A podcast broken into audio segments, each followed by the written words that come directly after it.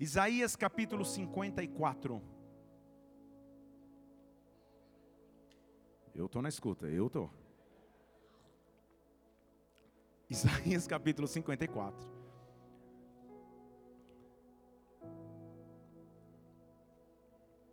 Diz assim a palavra do Senhor: Não prosperará nenhuma arma forjada contra ti, toda língua que se levantar contra ti em juízo tu a condenarás. Esta é a herança dos servos do Senhor, e a sua justificação de que de mim procede, diz o Senhor: não prosperará nenhuma arma forjada contra ti. Será que você pode repetir isso comigo? Não prosperará, não prosperará nenhuma arma forjada contra mim, nenhuma arma forjada contra mim prosperará Espírito Santo de Deus, nós estamos em Tua presença mais uma vez nessa noite. Tu és o centro de nossa fé, de nossa existência. Tudo que nós fazemos depende de Ti, nasce em Ti, volta para Ti. E nessa noite, mais uma vez, nós já chegamos diante do Teu trono, Pai para pedir a tua visitação, para buscar de seu alimento, para buscar de sua provisão, para buscar de sua visitação sobre nossas vidas. Vem sobre nós nessa noite, vem sobre nós, meu Deus, nos dá força, autoridade, reveste-nos com o teu poder, e nós queremos declarar que arma forjada não prospera contra nós. Nós estamos escondidos e refugiados em ti, que o teu reino possa vir neste lugar, que a tua vontade possa se manifestar estar agora na terra como no céu. Como igreja, nós aplaudimos o teu nome porque tu és santo, porque tu és digno. Aleluia! Aleluia! Arma forjada não prosperará. Como é difícil atravessar fases de lutas, ataques, golpes duros que tomamos ao longo de nossa existência que parecem ter uma só intenção de nos consumir ou nos nocautear de vez. Como é difícil atravessar circunstâncias adversas. Como é difícil se ver numa chuva de ataques, numa chuva de pedradas, um, num, numa ausência de paz, porque parece que só a guerra se apresenta. Como é difícil continuar encontrando forças em momentos duros. Só aquele que já passou por ataques, que já sofreu decepções, que já teve que enfrentar tristezas, que já teve que enfrentar adversidades, sabe o que eu estou dizendo.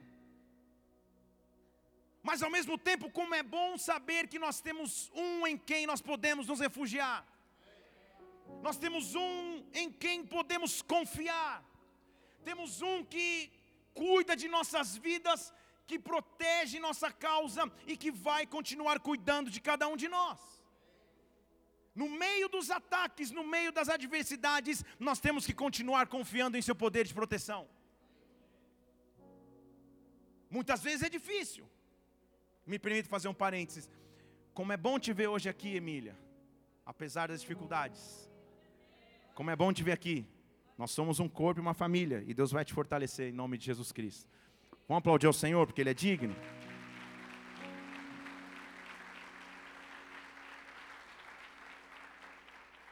É difícil demais atravessar circunstâncias que fogem de nosso controle. Nessa noite eu tenho convicção que Deus nos trouxe aqui para dizer simplesmente: resista. Deixa eu falar de novo: resista não é tempo de desistir, pelo contrário, é tempo de resistir. Deus te chamou para te dar força para continuar avançando. Levante uma de suas mãos aqui. Eu não vou desistir, eu vou resistir. Não desista, resista. Receba a força de Deus nessa noite que você nem sabe que tem. Receba a força de Deus que você nem sabe que poderia receber dos céus, porque em o nome do Senhor Jesus, apesar das adversidades, apesar dos ataques, eu estou a afirmando, porque a Bíblia nos dá esse direito: não prosperará arma forjada contra ti, não prosperará. Deus manifeste sua proteção, seu cuidado, seu refúgio, seu controle sobre nós, no meio das guerras, no das nos dê força de resistência. Dê um brado ao Senhor e aplaudo aqui mais uma vez. Ei! Salmo 91, versículo 1 diz: Aquele que habita no esconderijo do Altíssimo, descansa na sombra de um Deus que é todo-poderoso, que tem todo o poder. Então eu tenho um lugar para me refugiar, eu tenho um lugar para habitar, eu tenho um lugar onde buscar auxílio, eu tenho um lugar onde buscar renovo. Lutas viriam, adversidades nos atacariam. Porém, quando eu tenho um refúgio, quando eu sei que eu tenho um Deus que me guarda, este é o meu combustível para não desistir. Salmo capítulo 17, versículo 8. A Bíblia diz assim: Guarda-me como a menina do olho, esconde-me à sombra das tuas asas. A não ser que você vá em uma consulta de oftalmologista, ninguém encosta na menina do teu olho. E ele estava dizendo uma analogia, dizendo como você guarda a menina do teu olho, um local sensível, um local inacessível. É assim que ele me guarda, com zelo, com carinho, com extremo cuidado, eu estou à sombra de suas asas. Como você já sabe, hoje nós estamos comemorando o Dia das Mães. Novamente, quem é mãe aqui? Isso. Quem ainda não sabe, mas vai ser daqui a nove meses. Ô, oh, Marco, calma. Agora, levei um susto, aleluia. Vai ser um dia, em nome de Jesus. Quem aqui um dia vai ser mãe? As solteiras não estão nem com fé para levantar a mão, mas você vai ser também um dia, em nome de Jesus. É algo impensável ainda. Mãe, se há um exemplo na terra de proteção, cuidado e resistência, são as mães. Nisso, meus amados irmãos, homens, fique você bravo comigo ou não, nós perdemos de goleada, porque as mães têm um, uma força, um poder de resistência, um poder de reação que não dá para se comparar com os homens. A mãe enfrenta a dor de parto, o homem fica gripado e deita uma semana. A mãe suporta muitas vezes os sacrifícios para que a sua família fique em estabilidade. Mãe, mãe é aquela que protege. Mexe com o filho de alguém para você ver o que vai acontecer, se a mãe estiver próxima. Eu me lembro que um tempo atrás, eu disse que eu contaria um dia. Nossa filha, essa que maravilhosamente me emocionou lendo esse, esse trecho, fazendo essa oração, ela começou a ser perseguida na escola justamente por sua fé. E, e, faz parte isso de quem, de quem professa a fé. Você descobre cedo que pela fé você vai ser perseguido. E ela levava a Bíblia, que leva até hoje, para ler no intervalo, ela estava empolgada, a gente viu um filme, ela, ela, na inocência de uma criança, falou, vou fazer diferença na minha escola, só que ela começou a ser perseguida por algumas pessoas. E era mais ou menos assim, ela andava e alguém vinha atrás dela falava, é, crente, ah, não sei o quê, e ficava mexendo com ela. E com receio, por, por ter um coração puro, ela, ela não virava, nem para ver quem era. E eu estou tentando, de maneira paterna, ensinar para ela, filha, você tem que ter um poder de reação, não exagera, mas... Tá, eu e ela conversando, ela sentada no sofá, e eu batendo um papo tranquilo, calmo, tentando me conter. Falando assim, filha, escutou? Alguém, alguém falou de vocês ou alguma coisa? Para, vira. Fala, o que foi? O que está acontecendo? Não bate ninguém, não fala, mas só encara. Fala, e aí, como assim? Você vai continuar falando? Para você ver se não para. Eu estou tentando nessa psicologia paterna. A mãe invade a conversa, sem pedir licença, sem pedir para entrar. Com esse jeito italiano de ser. Isabela, deixa eu falar uma coisa. Que foi? Se você colocar os dois dedos aqui no pescoço, você desmaia a pessoa. Eu falei. Onde. Eu falei, oh, calma aí. Onde foi parar toda a minha psicologia? eu falei, o quê? Ela falou, é só você apertar, você aperta forte aqui, a pessoa desmaia. Eu falei, eu falei menos, dá uma segurada. Essa é a diferença do pai e da mãe. Estão comigo? A mãe, quando se trata de proteger os seus filhos, ela se torna uma leoa ela, ela, ela, ela estende as asas de proteção e cuida da filha ou do filho, porque ela leva aquilo como se fosse uma guerra pessoal. Você sabe o que eu estou dizendo? pensar num Deus que nos protege ao ponto que nós não vamos desistir, mas sim resistir, é associar ao poder na terra e a capacidade na terra que ele dá para a mãe. Porque a mãe, eu acho que ela vem com um componente de fábrica que é o, o, a, o, o poder suportar dores. Desde o início da gestação, a mulher começa a lidar com, com diferença, seu corpo muda, os órgãos vão abrindo espaço para que um outro ser cresça, o nascimento é algo doloroso, a nutrição também. Há mães que, devido à necessidade de dieta específica dos seus filhos no período de amamentação, elas entram em dietas forçadas também. Abstência de alimentos, abstência de comportamentos, abstência de, de, de muitas coisas, pelo simples fato de que elas precisam nutrir os seus filhos apropriadamente. Mãe tem a dor de educar alguém, de amar ao ponto de educar, cuidando, nutrindo, impulsionando, capacitando. Quando nós enfrentamos lutas em nossas vidas, quando nós enfrentamos dores em nossa história, nós temos que entender que há um Deus que nos protege, nós temos que entender que há um Deus que cuida de cada um de nós. Talvez, amado irmão, irmã, você não tenha tua mãe próxima aqui, talvez você nem tenha mais tua mãe viva na terra. Mas você tem um Deus que continua te protegendo. Deixa eu falar de novo, você tem um Deus que continua te protegendo. Você tem um Deus que continua te protegendo. Você tem um Deus que vira para você e diz assim, com esses dois dedos no pescoço do inimigo. é só colocar bem perto da garganta, você vai ver. E eu já pensando, o dia que eu fosse chamado na escola, e a, e a notícia no, no, no, no Metrópole DF, filha de pastor da igreja Bola de Neve, meu Senhor! Porque nessa hora era o filho do pastor, não da pastora. Voltando. A Bíblia diz que no mundo nós teríamos aflições, mas nós deveríamos ter bom ânimo. Isso quer dizer então que a Bíblia nos prepara para passar por lutas. Entender o Evangelho como só um Evangelho de triunfo é entender parcialmente o Evangelho. Entender o Evangelho somente como Evangelho de conquista é entender parcialmente.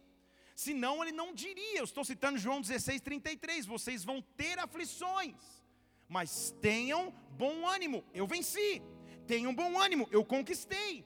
Tiago capítulo 4, versículo 7, ele diz assim: se sujeite diante de Deus, resiste, não desiste, resiste ao diabo e ele fugirá de vós. Resista e ele fugirá de vós. Igreja, eu estou aqui para te dizer que o poder de resistência te dá autoridade para ver o inimigo fugir nas áreas de sua vida onde você está sendo atacado, pode ser nas suas emoções, possivelmente na tua vida profissional, possivelmente na tua vida ministerial, ataques que vêm contra o teu casamento, ataques que vêm contra a tua casa. Deus está te dando nesta noite força e autoridade para resistir. Ele está dizendo: resista, resista, resista. O diabo vai fugir de você em o nome do Senhor Jesus Cristo. Dê um brado ao Senhor e adore. Adore neste lugar, adore. Ei! Sabe por quê? Se ele nos pede para resistir, significa dizer que seríamos atacados. É o relacionamento de um pai com um filho, de uma mãe com um filho. Se possível fosse, nós evitaríamos os conflitos, mas são inevitáveis. O desejo de, de, um, de uma mãe que vê um filho passando por uma situação difícil, ou o pai, é de intervir. Pensamos em inúmeras estratégias na época. Vamos pegar os atalaias mais fortes, colocar nas, na, na sala. Não tem como, são conflitos do ser humano. Que a única fórmula é resistir. A única fórmula é resistência. Deus está te dando autoridade e força para resistir. Levante uma de suas mãos aqui. Não importa o tamanho da luta não importa a circunstância diversa que você enfrente, não importa a magnitude do ataque, talvez está mais forte do que você jamais pensou em viver. Deus está te chamando nessa noite, não desista, resista. Resista, resista, resista. Ah, meu Deus, mas levantaram calúnia contra mim. Resista. Ah, meu Deus, mas a tristeza se apoderou do meu coração. Resista. Ah, Senhor, eu estou passando a maior crise financeira da minha vida. Resista. Ah, Senhor, a minha fé está sendo minada. Resista. O dono de todo poder está te cobrindo com suas asas nessa noite. Há uma proteção neste lugar. Há um poder de resistência. Não desista. Resista em Deus. Resista em Deus. E você verá o inimigo fugindo de vós. Fugindo de vós. Dê um brado a Ele mais uma vez e adore neste lugar. Resista. Ei. Então a figura é quando eu estou em guerra. Quando eu estou num ambiente de guerra, eu preciso entender qual é a minha melhor arma de resistência. Quando os ataques chegam em minha direção, como eu resisto? Qual arma espiritual eu tenho para resistir? Porque invariavelmente, em algum momento de sua vida, você vai ter que resistir seja a uma tentação, a um ataque repentino, a uma surpresa que a vida lhe prega, em algum momento você vai ter que resistir. Em algum momento você vai ter que ter força para continuar caminhando. E qual é a única arma espiritual que a Bíblia nos assegura que temos para não desistir? Efésios capítulo 6, versículo 16. Ele nos dá uma arma, uma autoridade. Ele diz assim: tome o escudo da fé. Tome o escudo da fé. Para que com esse escudo você apague os dardos inflamados do maligno. Tome o escudo da fé. Para que com esse escudo você apague os dardos inflamados do maligno. Paulo está fazendo referência, está escrevendo para um contexto de guerreiros que entenderiam esse texto. Os exércitos mais avançados daquela época não tinham somente flechas, eles tinham flechas com uma, como se fosse uma pequena esponja em sua ponta, qual eles molhavam num, num, num, num composto como se fosse um combustível, e a flecha pegava fogo, e eles jogavam a flecha flamejante em direção ao outro inimigo. Essa flecha era tão forte, tão bem criada e tão bem feita, que somente um escudo específico defendia dessa flecha, não era qualquer escudo. A intenção era que a flecha, ao penetrar alguém ou atacar alguém, não só matasse, mas deixasse a pessoa em chamas. A flecha, ao cair no meio de um arraial, não só fosse uma flecha furando uma tenda, mas incendiasse rapidamente. Era a pior arma da época. Era um tiro da pior arma que existe, sei lá qual é um tiro muito forte de uma arma, que no exército natural, só por escudos específicos poderiam ser defendidos. Então, Paulo está dizendo que há flechas, há ataques, que a vida me ensina a, a, a absorver, que a vida me ensina a avançar, mas há um nível de ataques que, que ele considera dardos inflamados. E para esse nível de ataque, só o escudo da fé me oferece proteção. Vocês estão comigo? Talvez você esteja sendo alvo de dardos inflamados. Talvez o, o fogo do próprio inimigo está tentando vir com flechas, abater a sua vida, abater suas emoções, abater o teu ânimo, abater o teu futuro. Nessa noite, Deus te dá autoridade para levantar um escudo para levantar um escudo. Só que é muito interessante que esse escudo não se chama motivação, esse escudo não se chama poder da mente, esse escudo não se chama sei lá o que, Felipe Parente, esse escudo se chama fé. Esse escudo se chama fé. E em Hebreus capítulo 11 a Bíblia diz que a fé é a certeza das coisas que eu não vejo. A fé é a certeza do que eu não vejo. A fé é o instrumento que eu tenho para avançar. Deus precisa ativar a minha fé mais uma vez. Feche seus olhos aqui nesse lugar, levante uma de suas mãos.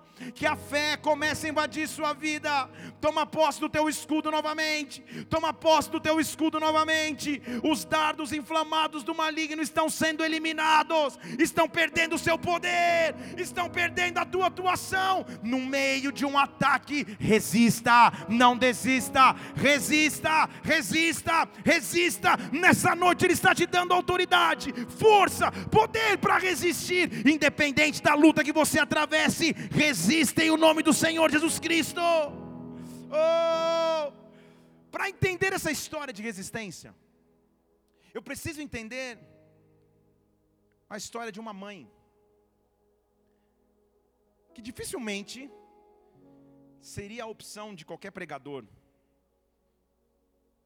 com algum tipo de bom senso para ser homenageado no Dia das Mães. Mas como nós gostamos de desafio, e a palavra é rica, quero te contar a história de uma mãe. Que apesar de pouco mencionada, é uma das mães mais importantes do Novo Testamento. E eu vou te explicar o porquê. Só que eu quero dividir essa história em três partes. Como só tenho mais três horas para ministrar essa palavra, uma hora cada parte. Aleluia. E o visitante, seja bem-vindo, já está meu Jesus. Vamos dividir em três partes. Abra comigo em Marcos capítulo 6, deixa aberto ali. Sabe que há momentos que nós passamos tantas lutas que nós ficamos meio que amargos, azedos. Você diz bom dia para sua esposa e ela já, só de olhar para você, você já fala, eu não vou nem continuar essa conversa. Seu esposo chega do trabalho e você, toda feliz, diz a paz do Senhor, ele entra sem falar uma palavra com você. Lutas, pesos, dificuldades, dia a dia. Lá em casa a gente tem uma brincadeira que, quando alguém começa a ficar meio azedado, eu vou até a geladeira, pego um limão e entrego na mão das pessoas que começam, ó, pelo menos chupa mais outra metade do limão, que a primeira você já está bem, chupa outra metade. Até agora eu não levei uma limãozada na testa, mas só não levei em atitudes, em pensamentos talvez. Todos ali em casa já pegaram esse limão nas mãos, inclusive eu, porque as lutas às vezes nos, nos pressionam. Você não fica de bom humor, ou de, de boa fé, ou de boa motivação todos os dias, porque você está debaixo de ataques. A vida faz, traz surpresas, a vida traz desafios, e o poder de resistência tem que vir de um relacionamento com Deus que nos desenvolve fé. Agora, o cuidado é que quem se enche de criticismo perde o poder de resistir. Quem só reclama, quem só critica, quem só murmura, perde o olhar para os milagres que Deus faz. E está vindo pouco amém agora, mas vai melhorar. A diaconia vai distribuir limões daqui a pouco. A pessoa fica tão azeda e crítica que não há mais cor, não há mais vida em nada. Tudo parece ter perdido sentido, porque você está passando um ataque, uma pressão. Em Marcos capítulo 6, o contexto era de glória, o contexto era de sobrenaturalidade, o contexto era de Jesus Cristo fazendo coisas que o povo jamais tinha visto. Porque no último versículo desse capítulo Marcos 6, a Bíblia diz que Jesus, onde ia entrava, seja nas aldeias, seja na cidade, seja nos campos, eles traziam a Jesus Cristo os enfermos nas praças, eles rogavam que pelo menos pudessem tocar na orla do seu manto, e todos, não alguns, todos que as tocavam ficavam curados. O ministério de Jesus Cristo era feito, a sua essência era sobrenatural a sua essência eram os milagres. Como não dar glória a Deus diante de um Deus que faz tantas coisas? Como não dar glória a Deus diante de um Deus que tem todo o poder? Diante de um Deus que me faz ter testemunhos? Quando as lutas se evolumam, quando os ataques se intensificam, a tendência é que eu comece a desistir, a tendência é que eu comece a murmurar, a tendência é que eu comece a criticar, porque o ambiente era de sobrenaturalidade. Onde ele ia nas praças, todo mundo era curado. Só encosta na roupa dele, vai curar todo mundo. Mas aí o, o capítulo 7 de, de Marcos, versículo 1, que é a continuação da história, parece que até passou seis meses. Não é possível que é o mesmo ambiente. Porque a Bíblia diz que estava junto ali, que caminhava sempre alguns fariseus. Fariseus era e escribas eram homens, só para te explicar caso você não, não saiba, homens conhecedores da lei, que fiscalizavam as ministrações de Jesus Cristo, para se pegar nas minúcias, para dizer: olha, ó, legal que o paralítico andou, mas hoje é sábado, vamos respeitar a lei. Era mais ou menos assim. Então eles eram meio que os fiscalizadores religiosos. Eles vinham com a intenção de desprezar o sobrenatural e ficar presos e fixos à lei, mas perdiam a melhor porção. Jesus está curando pessoas. E eles chegam e dizem assim: foram com Jesus fariseus, escribas, vinham de Jerusalém. E eles repararam que os discípulos comiam pão com mãos impuras, isso é, as mãos estavam por lavar. Você está falando, você deve ser fiscais da vigilância sanitária? Só pode ser. Porque não era uma preocupação com higiene. Esse por lavar mostrava que na lei judaica, redigida por Moisés através de revelação, havia um ritual de purificação que era feito no povo pós ou pós saída do Egito, onde eles se lavavam cerimonialmente para comer os alimentos. Sim, na sabedoria divina tinha uma atitude de, de redenção e de consagração ao Senhor ao comer um alimento, também tinha uma atitude higiênica, porque numa multidão de aproximadamente 3 milhões de pessoas, se não tivesse o mínimo de higienização antes de se alimentar, as, as enfermidades se, se proliferariam de maneira muito rápida. Então a lei surge para cumprir o natural e era também uma provisão de Deus para que o povo vivesse em saúde. Estão comigo aqui? Só que agora eu estou falando com Jesus Cristo, ele e doze discípulos curando pessoas nas praças, os enfermos sendo curados, os mortos sendo ressuscitados, os cegos enxergando, os mudos falando. E os fariseus estão lá, opa, acabou de pegar aí os seven boys, não lavou a mão. Não tem sentido. Não tem absoluto sentido. O criticismo estava fazendo com que eles perdessem a melhor porção. Vocês estão aqui comigo?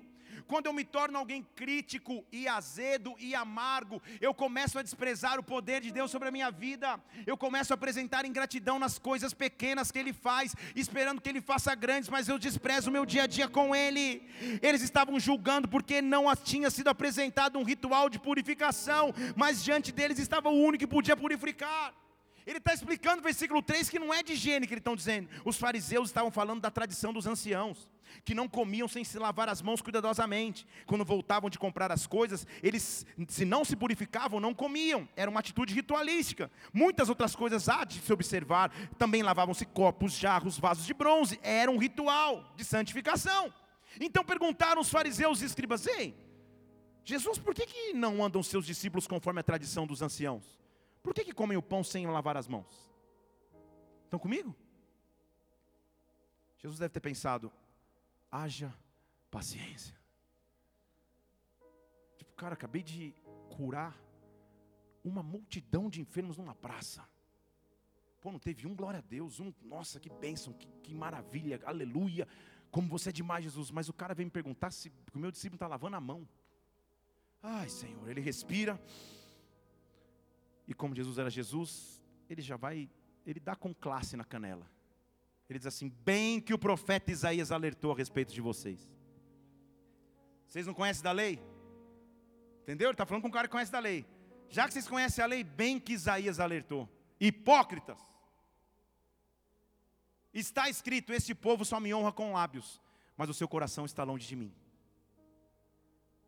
Hã?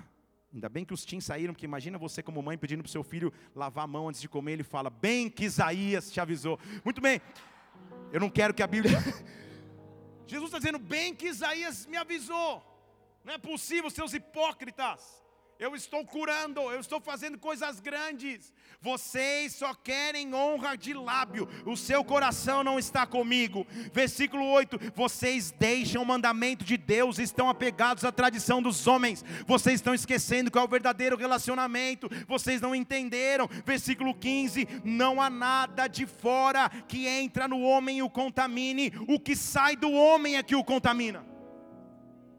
Pensa na aula que ele está dando para os seus discípulos, mas ensinando os fariseus. Se alguém tem ouvidos para ouvir, ouça. Saiu da multidão, entrou em casa. E os seus discípulos, nem eles tinham entendido a parábola. Seus discípulos falaram, não entendi, cara. Eles só perguntaram porque a gente não lavou a mão. Jesus falou de Isaías, que não é o que entra, que, que, que a gente come, que, que contamina, mas é o que sai, é o coração. Jesus olha para os discípulos com aquela cara de interrogação, sabe? Um olhando para o outro, ele fala: Ah, eu já sei, vocês também não entenderam? Versículo 18. Vocês também não entenderam? Ah, tudo bem. Vocês não estão entendendo que tudo que de fora que entra no homem não é o que contamina, mas é o que entra no coração, é o que está no ventre. O que está no ventre é lançado para fora. Assim ele declarou puros alimentos. Tudo é puro, ele está dizendo. Porque o que sai do homem, isso é o que o contamina. Deixa eu explicar para vocês, discípulos. O que é do interior, do coração do homem, procedem os maus pensamentos, as prostituições, os furtos, os homicídios, os adultérios, a cobiça, as maldades, o dolo, a libertinagem, a inveja, a blasfêmia, a soberba, a insensatez. Todas essas coisas más procedem de dentro, e isso é o que contamina o homem ele está dando uma lição aos seus discípulos. Ele está dizendo: não sejam como aqueles que ficam olhando exteriormente, proferindo com lábios uma, uma vida de religiosidade, mas têm um coração deturpado. Eles estão preocupados por uma lavagem ritualística de mãos, sendo que no seu coração tem tudo isso que eu descrevi. Deixa eu explicar para vocês, discípulos. Deixa eu explicar para vocês. Aí os discípulos olham tanto, Jesus fala: Acho que não, eles ainda não estão me entendendo. E eu amo Jesus porque Ele é Jesus. Mas eu amo Jesus porque sempre que os discípulos não entendiam uma parábola, ele desenhava. Tipo, então vamos ver uma história real, porque daí hum, aí vocês vão entender o que eu estou querendo dizer. Então Jesus estava naquele cenário, fariseus desprezando seus milagres e se apegando a minúcias. Estão aqui comigo? E como nós vezes somos assim, irmãos? Em tudo em nossas vidas. Tudo. Você vem num culto de poder, de autoridade, de unção, o Espírito Santo se derrama, a glória de Deus se manifesta, você chora, você grita, você esperneia, você sai cheio do fogo. Aí você entra no carro, teu esposo deixa o carro morrer na hora de sair, já vira uma treta. Aí está preocupado com o lavar de mãos, desprezando o milagre das praças. Vocês estão aqui comigo? Vocês estão preocupados com as minúcias pequenininhas, desprezando tudo que Deus faz. Então Jesus está dizendo, discípulos, vocês não estão entendendo, se vocês tiverem o coração comigo, não importa o ritual exterior. Você pode chorar como uma criança, só para ganhar a ilustração. Você pode Ó, a mãe até acha que está tudo bem, pode deixar chorar, não tem problema. Colocar a não, fica. Tá tudo em paz, a gente conhece aqui, tá tudo bem, tá? Por isso que nós acreditamos que o que é do coração que contamina ou purifica. Então você pode sentar aqui vestido de terno ou de bermuda, de calça jeans ou calça social, de tênis vans cinzas maravilhoso, ou de botas maravilhosas como o presbítero Carlos. Você pode ter cabelo ou não ter cabelo, você pode ter tatuagem e não ter nada no braço, não importa. Isso é só minúcia de purificação de mãos. O que sai do coração é o que contamina o homem. E Jesus Cristo estava dizendo: é o coração que eu preciso conhecer. Discípulos, vocês não estão entendendo. Os fariseus estão olhando por fora, eles estão desprezando os meus maiores milagres. Mas ah, agora eu estou pronto para dar a maior lição. Eu estou pronto para dar a maior lição para vocês. A minha fé, a Meharacabastej. Quem tem fé, quem resiste, quem tem determinação pelo milagre, esta pessoa gera o sobrenatural. De um lado eu tenho fariseus que estão desprezando o milagre e se apegando entrando em detalhes, mas agora é tempo de eu ensiná-los o que é um verdadeiro coração que me ama. O que é um verdadeiro coração que quer ver coisas comigo. Começando de verdade a palavra então hoje. Que mãe seria essa? Jesus Cristo, pouquíssimas vezes, ao ler os evangelhos, você vai ver qualquer registro que Jesus tenha saído dos territórios de Israel. Pouquíssimas vezes ele tinha pouco tempo para exercer seu ministério, mas por isso mesmo ele se detinha ou se, ou se mantinha nos limites da, da, nação de Israel. Porém, interessante, de maneira interessante, nós vamos ler um, um momento que ele sai desse território. Poucas são as vezes que ele o faz, mas ele o faz. Estão comigo? E por que, que ele vai decidir sair? A resposta é para encontrar uma mãe. Então vou fazer a pergunta, você responde, tá? Para encontrar uma mãe. Por que, que ele vai sair? Você que respirou, voltou para a terra, responde junto comigo. Por que, que ele decidiu sair? Ele precisava encontrar um símbolo de força, ele precisava encontrar um símbolo de fé, ele precisava encontrar alguém para que ele pudesse viver um sobrenatural, ele precisava alguém que estava acostumado a suportar dores. Uma mãe não desiste de seu filho, uma mãe não desiste de seus propósitos, uma mãe não desiste daquilo que Deus um dia pode fazer. O que Deus quer te dar nessa noite é força para resistir, independente da dificuldade que você enfrente. Deus está visitando a tua casa. Eu estou vendo Deus visitando as tuas emoções, eu estou vendo Deus visitando a tua vida, e resistência está sendo escrito em ti, um poder para resistir às adversidades que você enfrenta. Ei, Jesus vinha vivendo um, uma fase, igreja, de correria intensa no seu ministério. Quando ele começou a fazer milagres, o negócio bombou de um jeito que a agenda dele lotou. Ele vinha numa sequência de que ele havia acalmado a tempestade estando dormindo dentro do barco. Se levanta, acalma a tempestade. Quando ele chega de acalmar a tempestade, tem o demoniado gadareno que, que andava pelos sepulcros rasgando corrente, ele expulsa o demônio desse cara. Saindo desse local, ele andando para curar a filha de um homem chamado Jairo, ele é encostado por uma mulher com fluxo de sangue, o fluxo de sangue para, ele cura essa mulher, libera poder sobre essa mulher e salvação, continua, chega na casa de Jairo, ressuscita a filha de Jairo, sai da ressurreição de filha de Jairo, começa a fazer um estudo, multiplica pães e peixes, a notícia que João Batista morre chega para ele, ele é, se retira para orar sozinho, não consegue ficar ali, os discípulos se desesperam num barco, ele vem andando sobre as águas, pensa numa agenda lotada.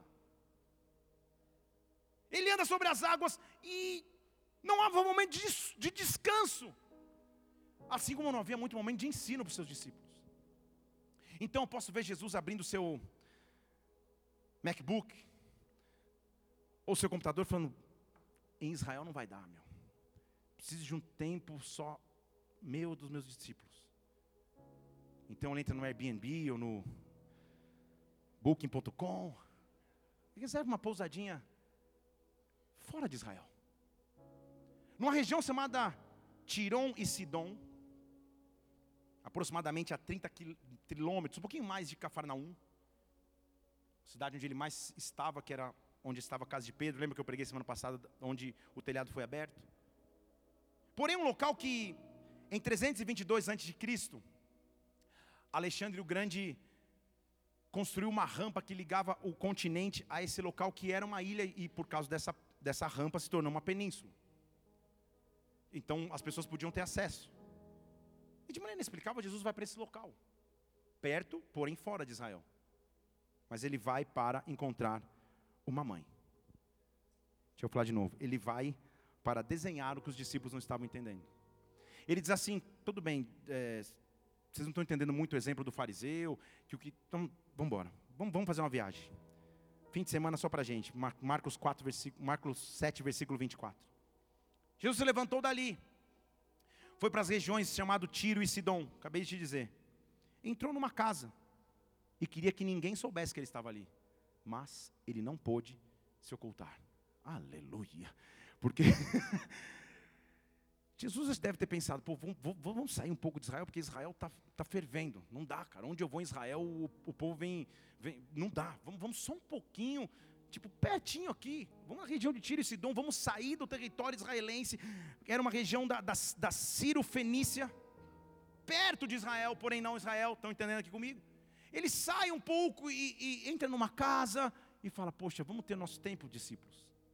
Está puxada, a correria está grande, vários milagres aconteceram, eu acabei de escrever, vamos, vamos, vamos, vamos ter um tempo, mas a Bíblia diz que ele não pôde se ocultar. Quem Jesus Cristo tinha ido encontrar? Quem Jesus Cristo ido encontrar? Eu posso imaginar em paralelo essa mãe. Mãe é alguém que é o símbolo de resistir. Mãe é alguém que não desiste em momento nenhum. Mãe é alguém que paga qualquer sacrifício para ver os seus filhos bem. A força de uma mãe expressa a força que alguém pode ter de não desistir nas lutas da vida. Porque esta mãe, que a Bíblia nem explica muito, esta mãe que na Bíblia nem tem nome, você vai ver comigo, é o símbolo para mim da resistência, é símbolo de alguém que tem força para continuar lutando. Porque a Bíblia, a Bíblia explica, não, põe, não põe na tela o versículo não. Volta lá no resistir, a arte maravilhosa. Pá! Olha, eu, ah, muito bem, mais ou menos. A Bíblia diz que essa mulher viveu uma situação que fugia do seu controle. Uma situação que ela não podia resolver. Que nas suas forças e na sua limitação não havia nenhuma esperança. Ataques e lutas só são chamados de ataques e lutas porque eles fogem do nosso controle. Eles fogem do meu poder de agir. Vocês estão aqui comigo? Uma coisa é problema que você resolve, outra coisa é ataque e luta. Estão comigo? Tribulação. Vai além do que você consegue. Esta mãe tinha um problema real, genuíno. Porque a Bíblia vai me dizer daqui a pouco nós vamos ler que essa mãe tinha uma filha que frequentemente ficava endemoniada.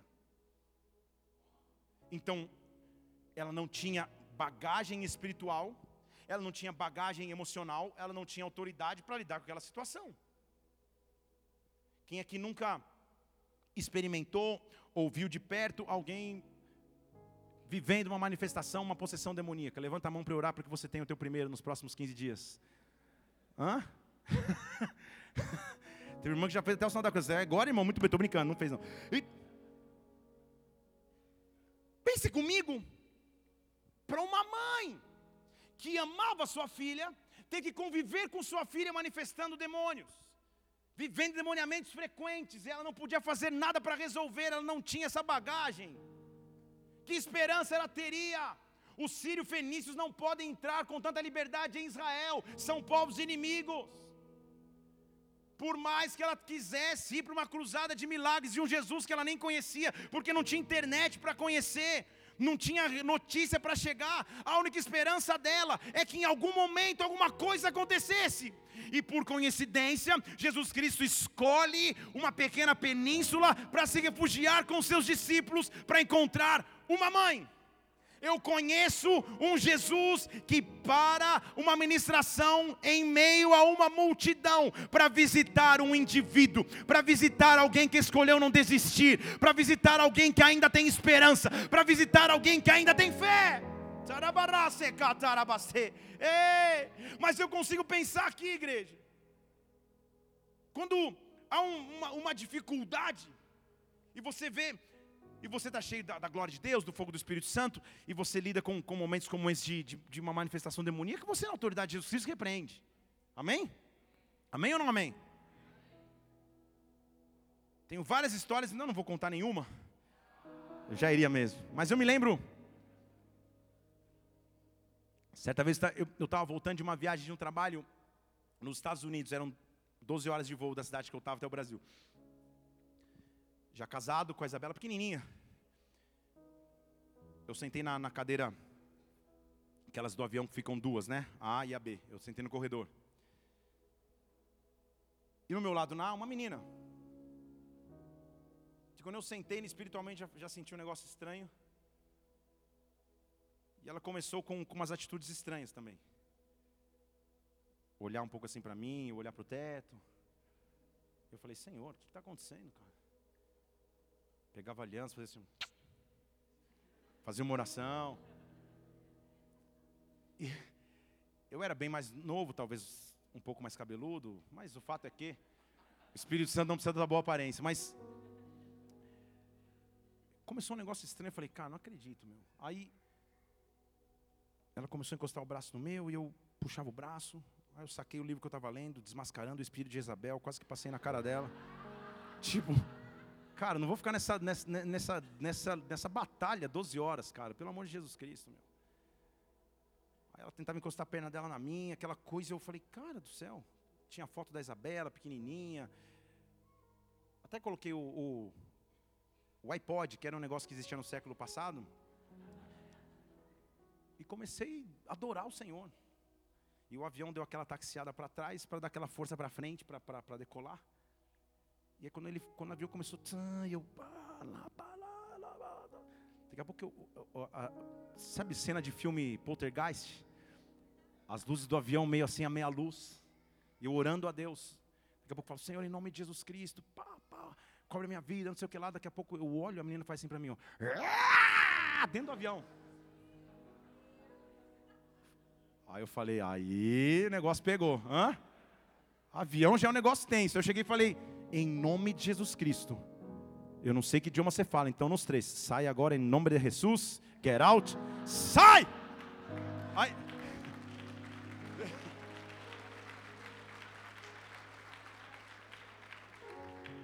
A Isabela tinha meses de vida. A menina fez assim, ó. tchum, sabe quando desliga da tomada? Falei, pai, agora matei. Tipo, agora matei. Ela pagou, dormiu, não comeu, nem jantou, nem tomou café. Quando eu fiz isso, o Espírito Santo me invadiu. Eu estou falando isso aqui por um propósito agora, tá? O Espírito Santo me invadiu e falou assim: Felipe, eu só quis te mostrar o que está por trás de toda menina que mexe com um homem casado. E eu estou falando isso com um propósito aqui. Deixa eu falar de novo.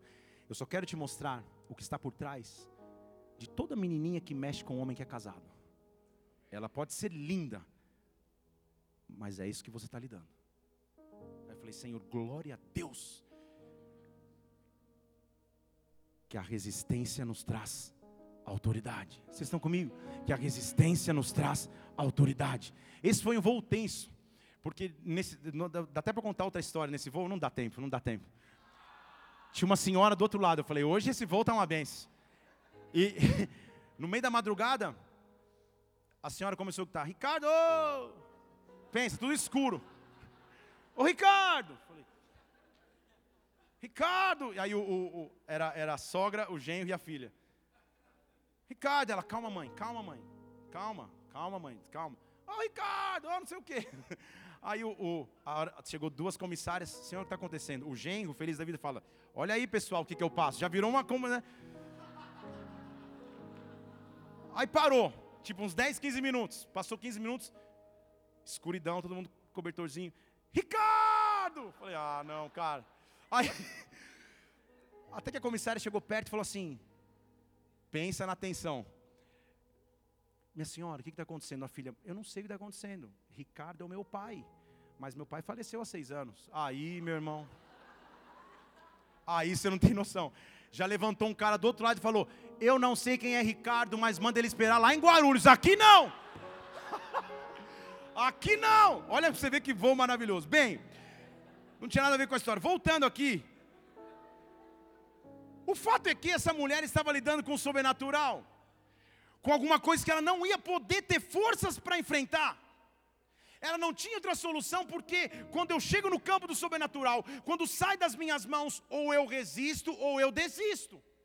Só que essa mulher era uma mãe ela não estava defendendo os seus próprios interesses, ela estava defendendo o seu filho, sua filha no caso, ela estava defendendo alguém que ela gerou, e uma mãe não desiste nunca de um filho que ela gerou. Esta força que Deus dá para uma mãe é a força que Ele pode dar para qualquer, qualquer homem e mulher que esteja nele para não se entregar, porque eu posso imaginar essa mulher, ela escuta a notícia: aquele que faz milagres sobrenaturais está passando um momento de descanso e de treinamento com os seus discípulos na casa tal, rua tal.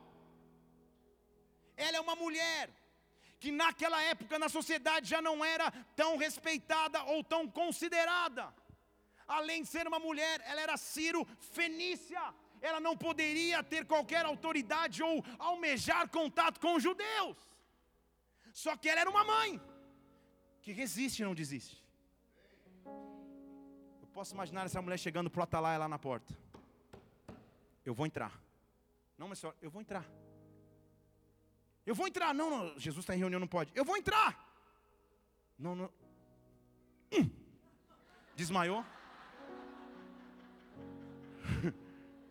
Porque a Bíblia não explica o que acontece. Mas o fato é que ali dentro, Jesus em reunião com seus discípulos, essa mãe entra.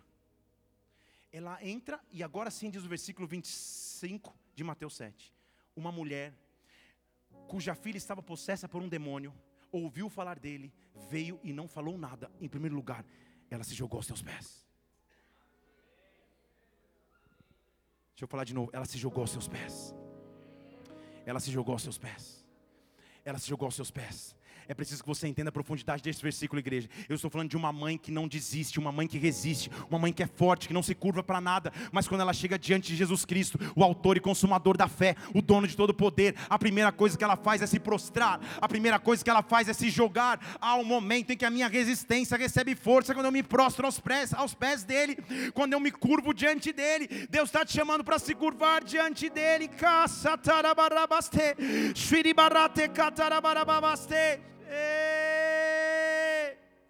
Oh, se prostra diante daquele que tem todo o poder, mesmo quando eu estiver pensando em desistir, mesmo quando a luta for maior do que eu, o que eu tenho que fazer é prostrar aos seus pés, me jogar aos teus pés, porque nos seus pés a salvação, nos seus pés a solução, nos seus pés a reconstrução. Ela se joga nos pés dele e ela roga, ela implora no original. Ela quase, ela usa toda a sua força para dizendo: por favor, resolve a minha situação, expulsa o demônio da minha filha. E o texto faz questão de mostrar que ela era grega sírio-fenícia, tipo, não é judia. Ela não podia estar tendo contato, porque Jesus nem saía de Israel. Estão aqui? Eu tenho uma opinião que esse texto é pouco pregado, porque ele é pouco compreendido. Porque mãe que ama os seus filhos, se segura aí. Porque ler de sopetão a resposta que Jesus dá para essa mulher traz raiva. Porque uma mulher curvada diante dele chorando, por favor, expulse o demônio da minha filha. Jesus fala, minha irmã, põe lá o 27.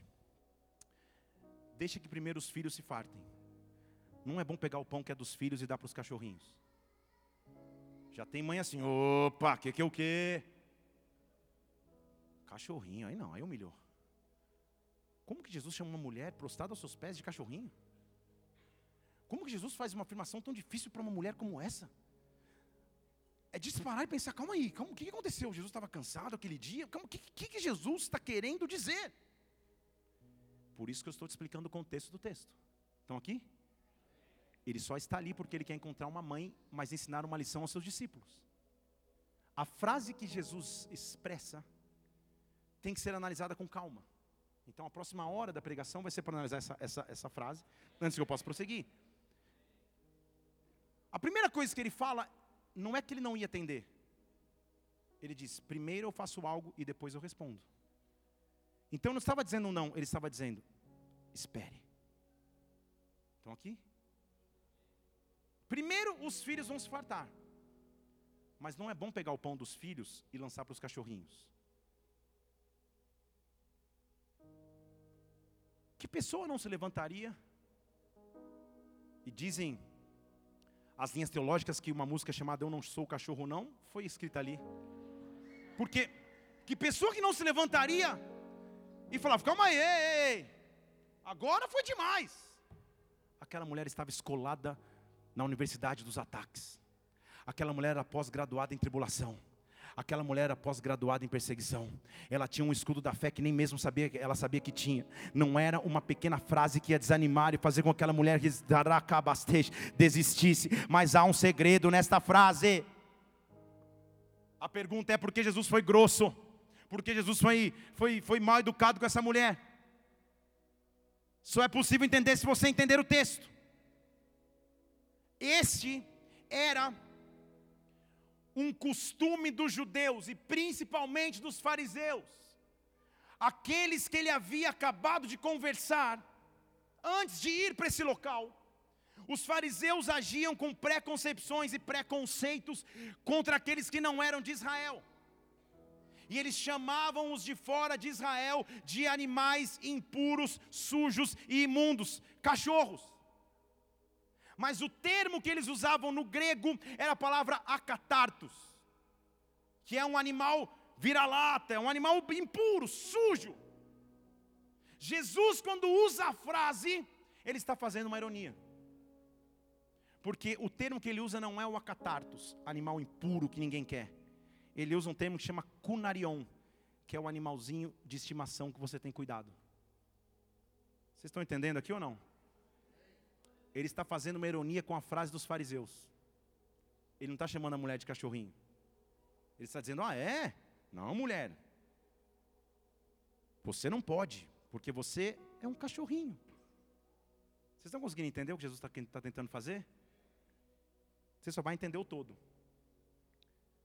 Porque você lembra que ele acabou de dizer que não é o que entra na boca que contamina, mas é o que está no coração?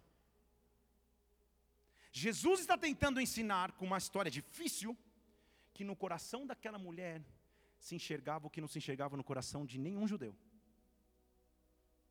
Na prostração daquela mulher, que os judeus chamavam de cachorro imundo, e ele chama de poodle, chihuahua, Yorkshire, de cachorrinho que você ama. Ele está fazendo uma ironia. E a lição que ele começa a desenhar para os discípulos é: agora eu vou ensinar vocês, vou colocar a cereja do bolo. Porque Jesus fala: ó, você, é, você não é judia, primeiro deixa os filhos de verdade comer, você é chihuahua, come depois. Sabe o que aquela mulher fala? Ela, ela diz assim: Senhor, mas até os cachorrinhos domésticos comem as migalhas do pão. Você entendeu? Então vou te explicar toda a questão dos fariseus era porque não se lavava a mão para comer o pão. Jesus achou alguém que tinha um coração que não nem se preocupava com isso, mas queria pelo menos as migalhas. Jesus estava mostrando o oposto de comportamento entre aquele que é religioso e fariseu, aquele que é hipócrita, hipócrita, hipócrita. Você fala hipócrita três vezes, você é batizado no Espírito, hipócrita aquele que anda só com lábios, mas não de coração, estava dizendo: Meu Deus, eu tive que sair de Israel para encontrar alguém que nem o pão inteiro quer, ela quer viver das migalhas, mas ela quer relacionamento comigo. Eu tive que encontrar fora de Israel alguém que é chamado de imundo, alguém que não poderia falar comigo, mas está diante de mim prostrada. Que mãe é essa que não desiste daquilo que eu vou fazer na vida dos seus filhos? Que homem e mulher de Deus é esse que não desiste, Senhor. Se pelo menos eu tiver as migalhas, eu já sei que eu vou ser abençoado.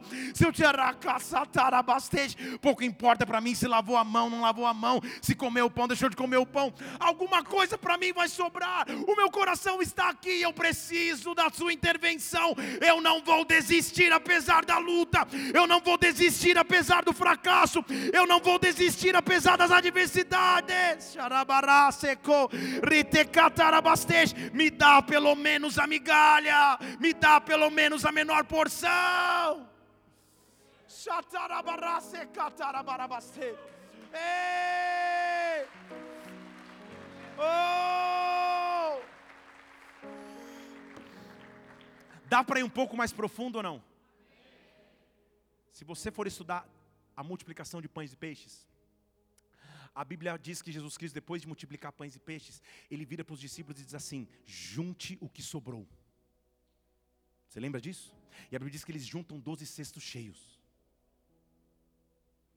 Se ele é capaz de multiplicar tudo, por que está dizendo para os discípulos juntar o que sobrou? Não tem muito sentido. Não é isso? A palavra para sobra, migalha, é a mesma palavra que a mulher usa na linguagem grega. Vocês estão aqui comigo? E vou só para esse lado aqui, pentecostal.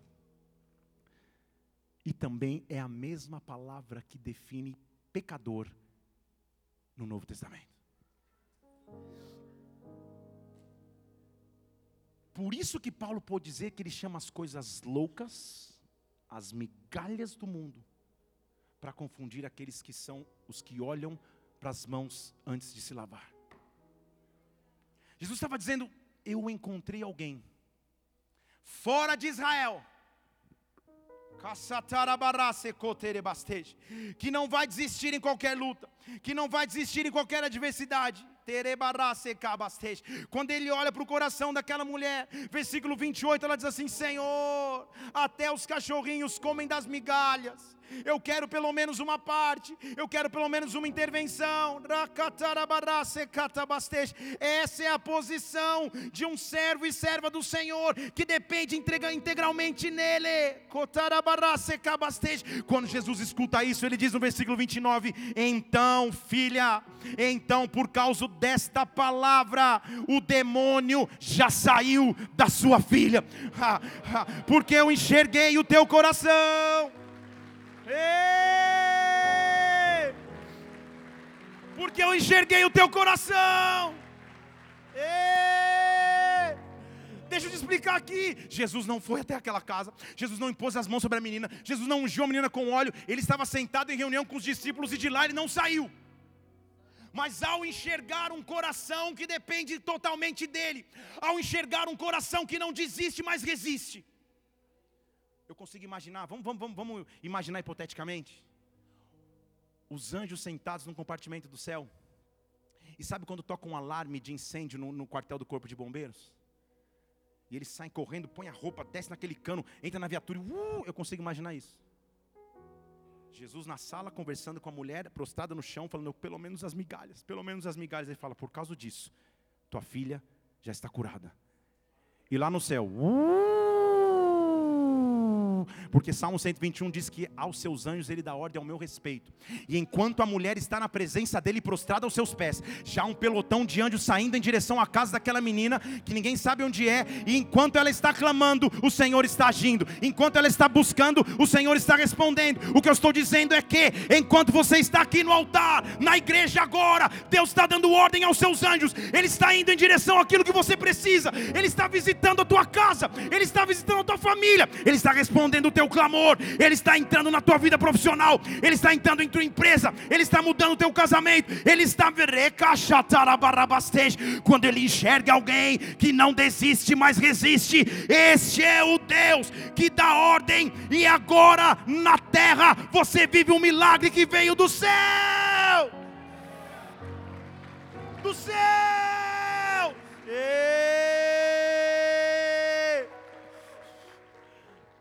Aquela mulher não tinha nada a não ser fé. Ela não tinha telefone para ligar em casa para ver se a situação estava resolvida. Ela não tem outra opção, ela se levanta e vai embora. Baseada em uma palavra.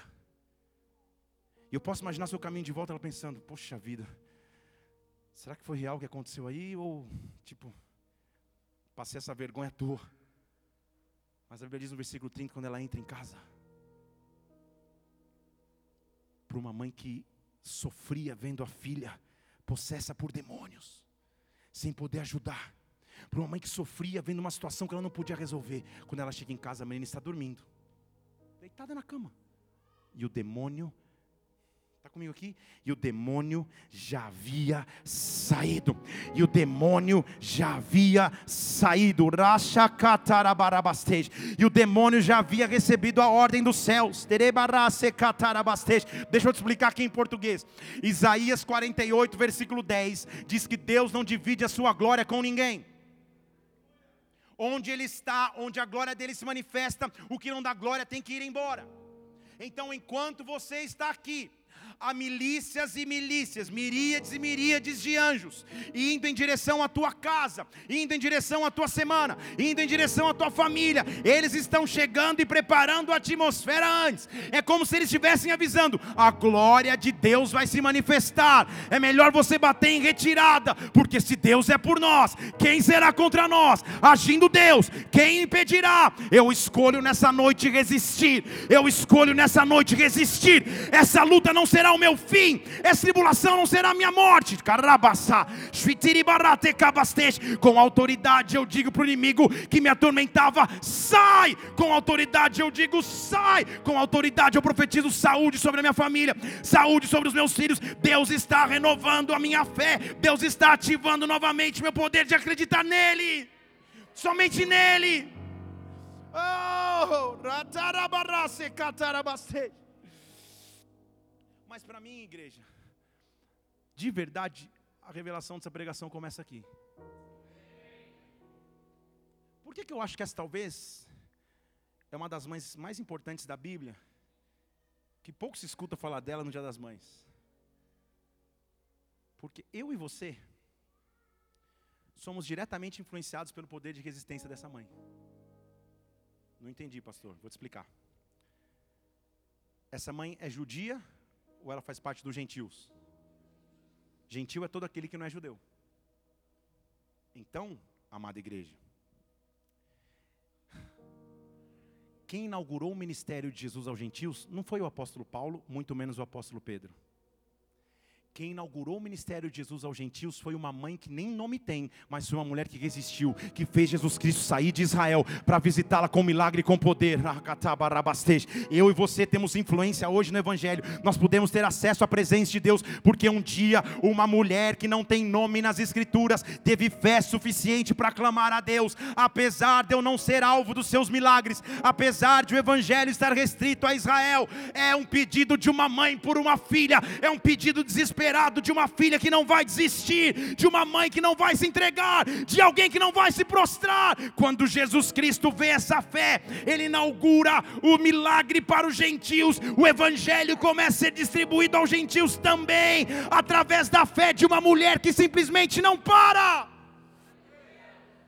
Só que a sua atitude de fé inaugura uma série de milagres, que aí eu vou terminar agora te, te mostrando. Eu não falei que são três partes: primeiro os fariseus, segundo a mulher. Versículo 31, Jesus levanta acampamento e vai embora das regiões de Tiro. Agora vai para Sidom, até o mar da Galileia. Chega nas regiões de Decápolis. E lhe trouxeram um cara surdo. Falava dificilmente. E falaram: Vem aqui, põe a mão sobre ele. O poder de resistência libera a minha voz para clamar novamente. Porque quem está à beira de desistir, perde a força de clamar. Vocês estão aqui? Quem está à beira de desistir, perde a força de clamar, de pedir, de profetizar. E aquele homem chega diante do, de, de, de Cristo e a Bíblia diz que ele falava com dificuldade, surdo, não podia ouvir, portanto não podia falar. Havia um bloqueio nos seus ouvidos que, que o impediam de falar propriamente. Jesus o tira da multidão. E a Bíblia diz no versículo 33. Olha os métodos de milagre de Jesus, e graças a Deus que era só Jesus. Imagina fazer isso, meter os dedos nos ouvidos. E cuspiu, tocando na sua língua. Aleluia. Era o dedo do Criador. O fôlego de vida dele expressa em sua saliva. Posso ir um pouquinho mais fundo? Se eu falar alguma besteira aqui, doutor Amanda, você me corrige. Mas, na saliva, existem traços do DNA. Estão aqui? Jesus estava pegando do seu DNA, do seu poder de criação. Estava dizendo: Ah, é? Você não consegue falar propriamente? Pega do meu DNA nos teus lábios pega do meu poder nos teus lábios. Deixa eu colocar o, dedo nos seus ouvidos e agora o meu DNA sobre a tua língua. E Jesus ergue os olhos para os céus. E essa palavra vai ecoar na tua semana. Deixa eu falar de novo, essa palavra vai ecoar na tua semana. Jesus olha para cima. Em aramaico, isso aqui não é grego, ele grita: Efatá! Efatá! Ele grita em aramaico, que era uma língua que ele comumente usava, na verdade a maior parte do tempo usava. Efatá, que significa dizer: abre-te, abre-te, abre-te, abre-te. Abre-te, eu estou vendo na tua semana, nos teus próximos dias, dos céus está vindo um brado sobre a tua história. Há uma voz gritando: Efatá, Efatá, Efatá, abre-te, abre-te, resista, abre-te, cachato, rachatore barate catalabaste, abre-te, abre-te, corabarate cabastej, eu não desisti, eu resisti, vai se abrir, vai se abrir. Levante suas duas mãos aos céus. Efatá, Efatá, abre-te, abre-te. Receba do poder de Deus, do poder de criação de Deus, do DNA que vem dos céus. Efatá, Efatá, abre-te, abre-te, abre-te. Com um brado dos céus, a Bíblia diz que imediatamente, abriram-se os ouvidos ele vai falar um detalhe aqui que aí você tem que prestar atenção. E a prisão da sua língua se desfez.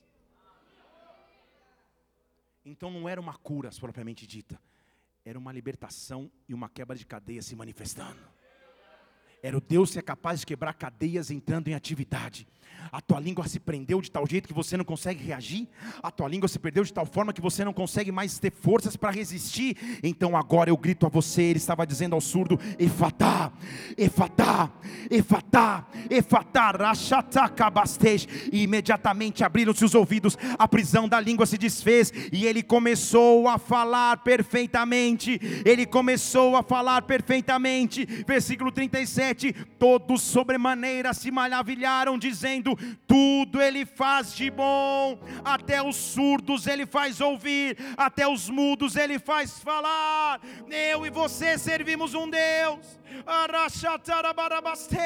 dono de todo milagre, dono de todo poder, dono de toda manifestação de glória. Nesta noite eu quero te fazer um convite aqui, irmão, irmã, resista, resista, resista. Feche seus olhos aqui neste lugar. Qual é a área de sua vida que você tem que resistir? Qual é a área de sua vida que você tem que lutar? Resista! Resista! Ele está aqui para escutar o seu clamor. Ele está aqui para escutar o seu clamor. O lugar de clamar a Ele é prostrado aos seus pés, porque Ele conhece o clamor do seu coração. Deus está te chamando para ir além. Deus está te chamando para ir acima das lutas. Deus está te chamando para ir acima das dificuldades. Deus está te chamando para ir acima dos ataques. Resista, resista. Enquanto você está aqui, prostrado aos pés dele, buscando a sua glória buscando a sua face, buscando força nele, ele já está agindo em seu favor, ele já está agindo em seu favor. Eu estou dizendo, quando você chegar em casa hoje, o cenário já vai ser outro. Quando você for para o trabalho amanhã, a realidade já vai ser diferente. Vem sobre nós, vem sobre nós, vem sobre nós, Espírito de Deus. Se isso é contigo, fique em pé no seu lugar, levante suas mãos. Ele está te chamando para resistir. Oh! E ali te encontro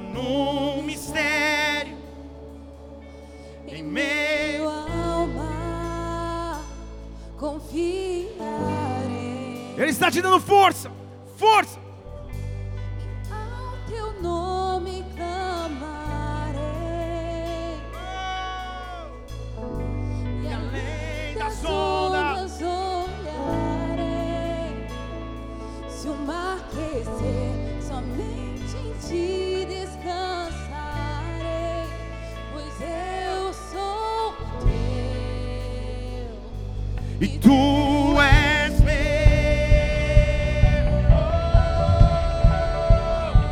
Vem Espírito Santo de Deus, vem com a tua força, vem com a tua fortaleza sobre nós.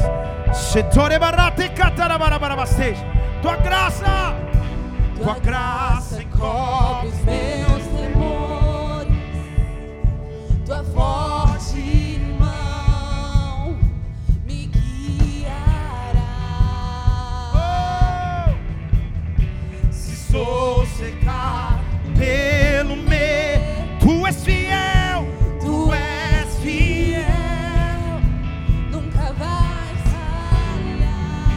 teu nome, e ao teu nome, e ao teu nome.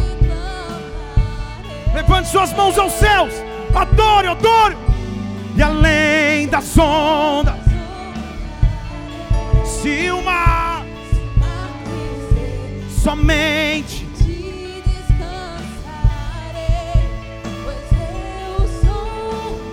Tu és e tu és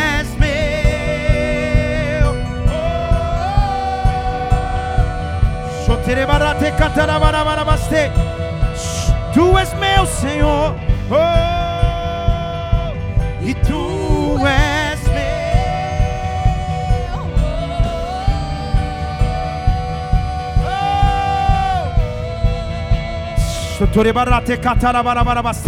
Levante suas duas mãos, diga a Ele: guia-me, guia-me, guia-me. Guia. aqui, igreja. Por onde quer que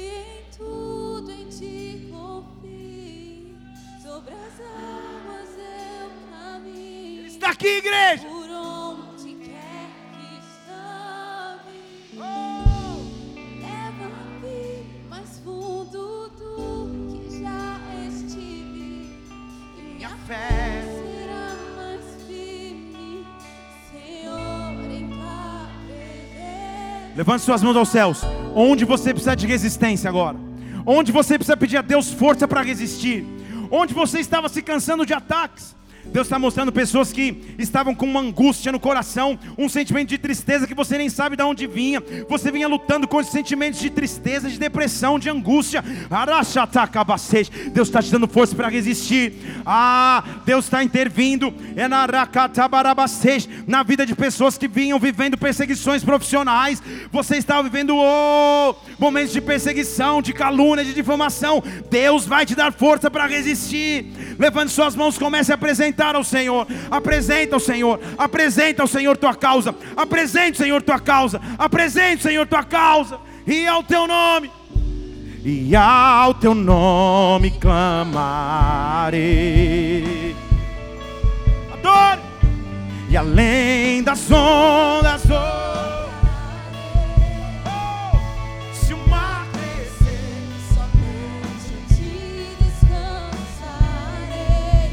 pois eu sou meu e tu és meu. Oh.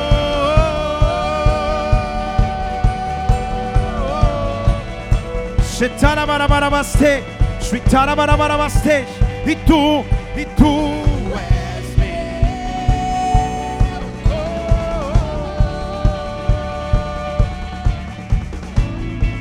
Terabarate cacetarabastej.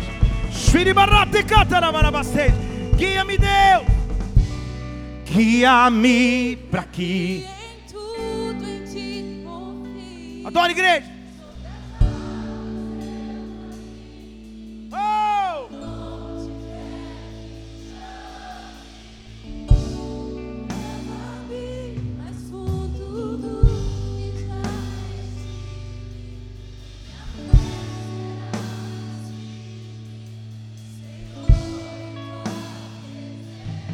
Guia-me, guia-me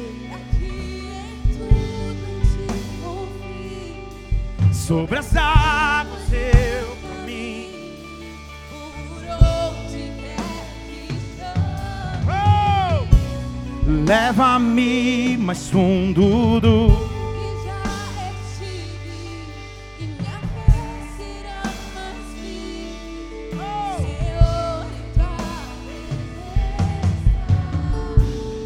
Espírito Santo de Deus, nós estamos aqui na tua casa. Lugar de receber força, poder e autoridade para resistir. Oh!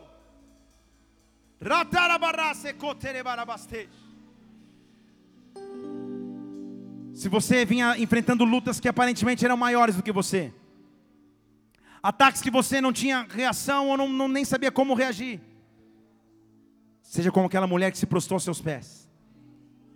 Se esse é o teu caso, levante uma de suas mãos aos céus. Eu vou orar agora, o Espírito Santo vai te invadir. Para que você receba força para resistir. Para que você receba força para resistir, não importa em qual área.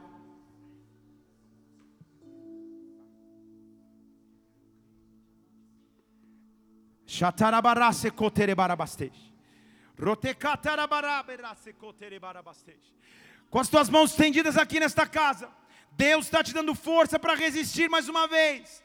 Deus está dizendo que essa luta não é o teu fim, essa luta te constitui. Deixa eu dizer de novo: esta luta não é o teu fim, essa luta te constitui. Esta luta não é o teu fim, essa luta te dá autoridade, essa luta te leva a novos níveis de fé. Abraça o escudo da fé mais uma vez, para que agora você resista aos dardos inflamados. Deus já agiu em seu favor, Deus já agiu em seu favor. Dê um brado de vitória ao Senhor, dê um brado de vitória ao Senhor.